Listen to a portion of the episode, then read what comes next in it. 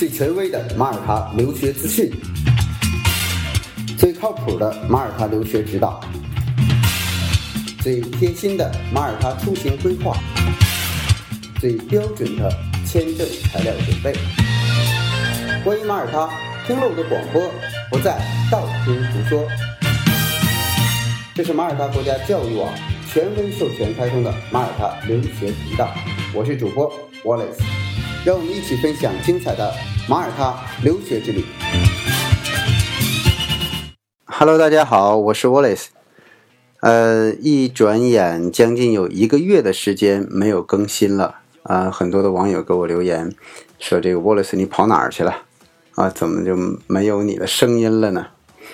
跟大家报告一下啊，每年的十一月到这个十二月呃期间呢，是我们这个回马耳他述职的这样的一个时间段。呃，准确的说呢，是跟这个大小 boss 们呢去做汇报了啊，这一年的工作情况啊，还有这个遇到的一些问题。二零一七年呢，是马耳他的留学出现了井喷的一年，相对于二零一六年和二零一五年，马耳他的留学在二零一七年成长了百分之三百。我想这个跟马耳他国家教育部门的推动、国家政府的推动，还有卓家英大使在这个这几年在国内的推动有关。那在国内目前有十五个签证中心可以受理马耳他签证的申请。那么这十五个签证中心呢，一七年全部的正式的开放了。所以如果就近呢，你们在送签的时候，不用再每次都往北京和上海跑，可以找就近的这个签证中心。那现在呢，整个马耳他呃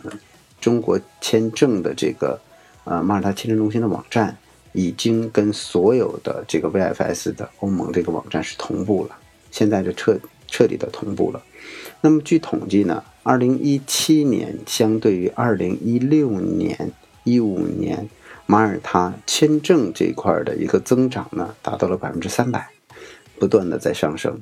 那么大家关注马耳他学习呀、这一块儿有几个重点。第一个呢，就是马耳他的关注马耳他的，它是一个英联邦的教育啊，因为马耳他呢一百多年的这个英联邦的影响呢，除了英语环境之外呢，还有一个就是它整个的基础教育全都是英制的。这样一来的一个好处就是，比如我我我这次呢特意也去了英国了，那么对英国的一些学校进行走访，因为我们马耳他国家教育网呢有这个这样一个外外部联谊的这样一个职能，呃链接的问题，比如说学员员他想申请英国大学，那我们的渠道要开通掉。那么英国的呢，它的教育体制跟马耳他是一模一样的，但是在马耳他有一个特特点，跟英国不一样的地方。马耳他呢还有一个学校叫 QSI，这个学校很有意思，它是完全美制的教育，由美国的校长来进行管理。那么校长的这个人叫 Fisher，然后他的老婆呢在当老师。这里很多的老师呢都来自于美国，特别是校长呢也来自于美国的这个亚利桑那州。他的整个的这个教学体系是完全的百分百的这种美式教育。那么我们去这个学校的时候，我们发现这个学校里边的真的是，他有六十个孩子的时候，一个班啊，一个年级，他有六十个孩子，他居然有三十七个国籍，一个六十个人的班级里有三十七个国籍，这是让我感觉非常的诧异啊！很多的这个家长呢，据我们了解，全都是在马耳他的一些外交官，还有就是他的呃外资企业的高级管理人员，他们在马耳他就职，然后把家庭带过来，把自己的孩子放在这个纯美式教育的 QSI 的这个学校里边去学习。那在马耳他的这个北部呢，像呃 QSI，在它的南部呢有这个圣埃德瓦，然后在中部有圣凯瑟琳。呃，这几个学校我就完全可以在覆盖了马耳他比较繁华的一些区段的这个主流的学校了，所以大家用不着都挤到那个维尔代拉。对，当然我并不是说维尔代拉不好，只是我觉得大家可以有更多的选择。我我感觉到哈，大家之所以在国内很关注维尔代拉，是因为大家对马耳他的教育资源不是很了解。实际上，往沃尔代拉这样档次的学校在马耳他是很多的，而且比沃尔代拉更好的，我非常推荐大家考虑一下 QSI，因为如果你想让自己的孩子以后进入美国的大学去深造的话，或者孩子有可能到美国去移民这样的一个打算的话，未来在美国发展，那么选美式的这种这个。QSI 真的是非常好的一个选择。我我这里再拿出一点时间去分享一下我对英式教育的孩子和美式教育孩子的区别。那我去圣埃德瓦的时候，我会发现孩子们很有规矩，穿着那个长的很长的那种足球袜，然后系着领带，啊，也很有礼貌。那么能感觉出来，在这个圣埃德瓦培养的孩子呢，真的就是传统的英式教育下的那种小贵族的感觉。而我去了。QSI 的时候呢，我进去有一个四岁的一个小孩儿，那么他呢是比利时的人啊，在这里呢去学这个跟这个孩子们一起去学习。他见到我们之后就开始介绍，我叫路易斯，然后我四岁了，我。啊，我欢迎你们到这里来。然后我想跟你说一下，今天上午发生情况什么什么？谁谁谁，他居然踢了我的屁股一下，然后我简直就我非常非常的生气。然后他爸爸呢就在旁边跟他穿那个穿鞋，然后呢他就跟我们一直说，一直说，一直说。然后他爸爸跟我们说，我得叫停他了，如果再不叫停，他跟你说五天他都停不下来。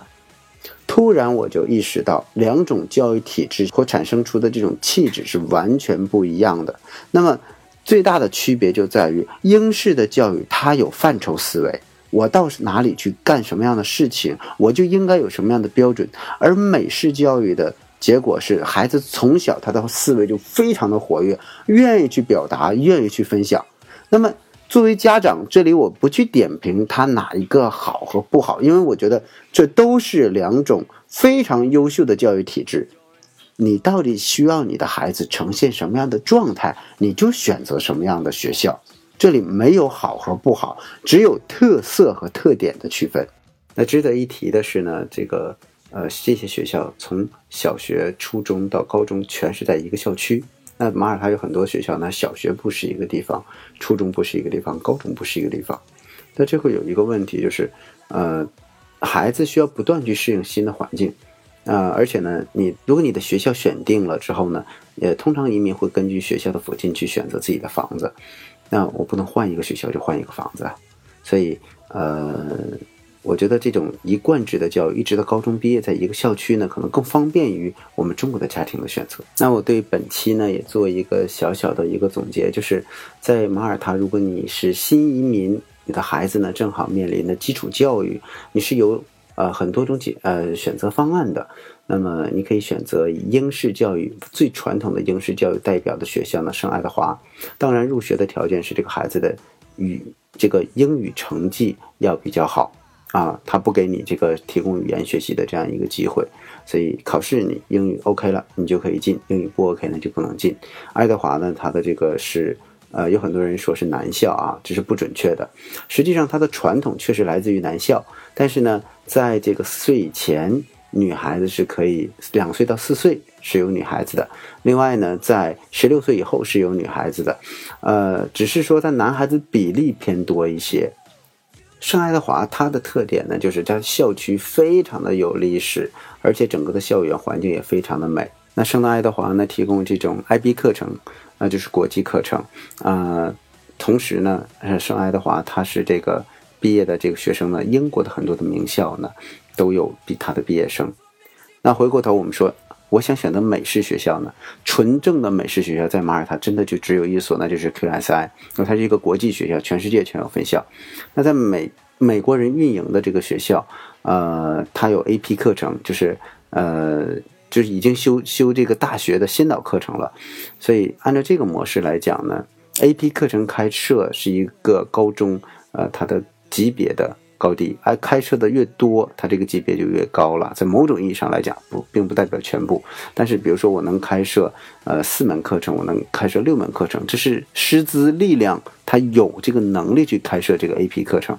所以呢，呃，如果你想要美式的这种教育，激发思维的，那你一定要去 QSI。那你的房子呢，最好选在学校呢比较近的地方。另外呢。在呃成人和孩子互相照应比较方便的地方呢，那就是 St. Catherine 啊，St. Catherine 呢，它就在 Pembroke 的中心。St. Catherine 离这个呃马耳他一所新的大学，呃是 Middlesex 这个大学，它的。呃，英国的本部，这是英国大学在马耳他的一个分校啊，Middlesex，它是以 IT 啊、计算机作为主，而且它提供专升本的业务。那离它就将近也就五百米的地方。那再长一点呢，就是 v e r d a l a 对吧？所以呃 v e r d a l a 呢，大家也可以选择，但是申请呢比较麻烦啊，相对来讲，升 Catherine 的速度会比较快一些。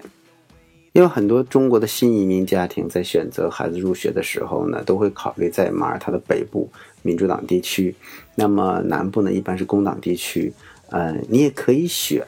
只是呢，如果你的学校在北部，好名校会偏多一些，当然北部的房价也会高嘛，呃，不同的这个家庭会有不同的选择，所以呢，在这里给大家做一个关于马耳他基础教育这么一个专辑，呃，更多的信息呢，请大家加丁老师的这个微信。幺八六四幺六二九九二幺里面呢有很多各个学校亲自啊丁老师亲自走访，那么考察的照片，所以呢大家可以更直观的了解这里的学校。好，这就是本期的内容，谢谢。